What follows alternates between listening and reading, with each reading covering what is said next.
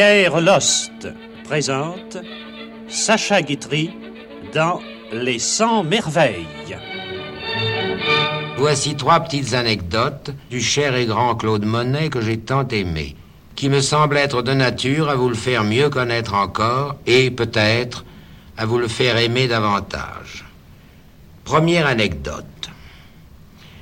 Je me trouvais seul avec lui ce jour-là dans son atelier à Giverny. Il me dit tout à coup, il y a des gens qui ont vraiment des idées baroques. Figurez-vous qu'une étrangère qui venait de m'acheter une toile m'a demandé de lui donner en plus un de mes pinceaux. Hein? Faut-y être bête Lui déclarant que je ne trouvais pas que cette idée fût si baroque, je lui en demandai un aussitôt. Un pinceau, oui, s'il vous plaît. Ah, eh bien, mais choisissez-le vous-même. Et il ajouta, mais prenez-en un neuf qui puisse au moins vous servir à quelque chose. Deuxième anecdote. Claude Monet, ce soir-là, devait dîner chez moi. Il arriva, selon son habitude, trois quarts d'heure avant l'heure fixée pour le dîner. Je ne me guérirai jamais de cette habitude que j'ai d'avoir partout chez moi des tableaux décrochés, pas encore accrochés, posés au sol, et parfois retournés même contre le mur, il y en avait ce jour-là sept ou huit qui se tournaient le dos appuyés à un meuble. Alors il me dit Qu'est-ce que c'est que ces tableaux-là Je, n'en sais plus rien. Et c'était vrai. Ils étaient là depuis deux ou trois mois peut-être. Montrez-les-moi. Je retournai le premier. C'était un tableau de Vuillard. Oh, ravissant. Ravissant, dit Monet. Très joli. Je retournai le deuxième. Il était de Bonnard. Oh, très beau. Voilà les bonnards que j'aime, dit Monet. Le troisième, c'était un Lautrec. Monet dit Oh, c'est admirable. Quelle liberté, mon Dieu, et quelle force. Le quatrième était un tableau, si j'ose dire, de moi. Que faisait-il parmi ces merveilles, cela Je ne le saurais jamais. Un domestique l'avait-il glissé là par mégarde, sans doute.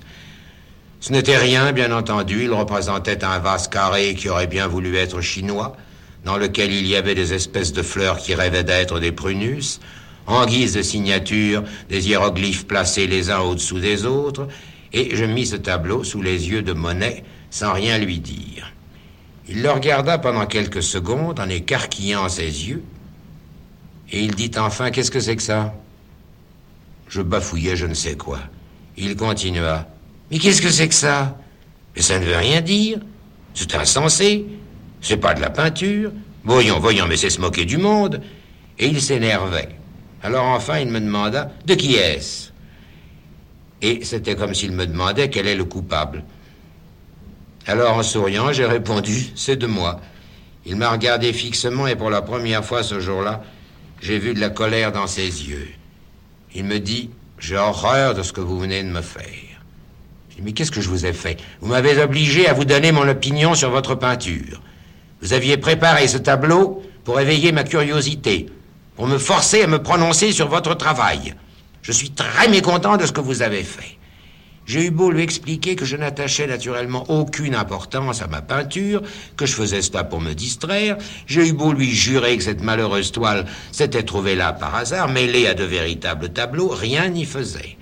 Et ce merveilleux homme est resté convaincu qu'il m'avait fait de la peine. Et de temps à autre, il m'en reparlait.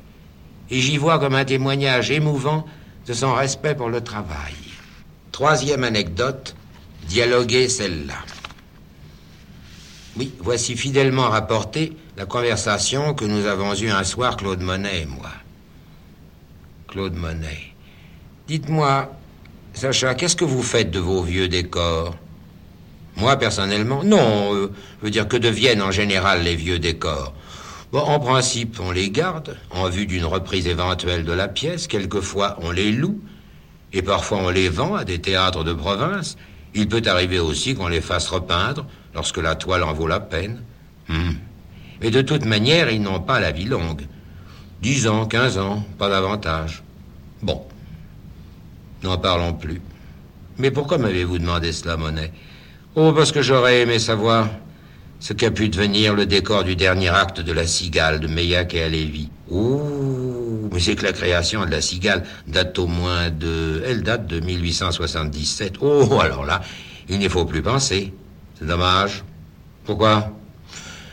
Parce que le dernier acte de cette comédie, d'ailleurs charmante et merveilleusement interprétée par Céline Chaumont, je me souviens, José Dupuis et Baron, ce dernier acte se passait dans l'atelier d'un peintre considéré comme un loufoque dans la pièce.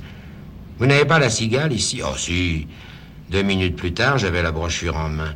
Bien, lisez, lisez la description du décor du troisième acte et vous allez comprendre. Alors je lus ceci.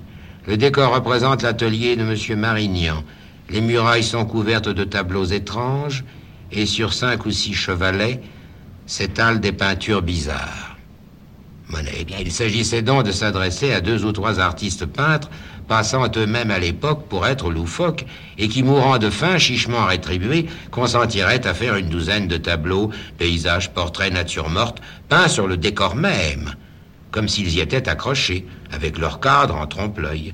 Les personnages de la pièce qui allaient et venaient dans le décor devaient en rire et s'en moquer, chacun tournant en dérision cette peinture dite moderne. Et je vous prie de croire qu'ils ne s'en privaient pas. Et le public, entraîné par eux, partageait leur hilarité, bien entendu. Et c'est ce décor qui... Oui, oui, c'est ce décor qu'il eût été peut-être intéressant de retrouver. Ah, ça, hélas. Tant pis. Et si je dis tant pis, c'est bien pour la seule raison que ces tableaux désopilants nous avaient été commandés à Renoir, à Sisley, à Pissarro et à moi-même.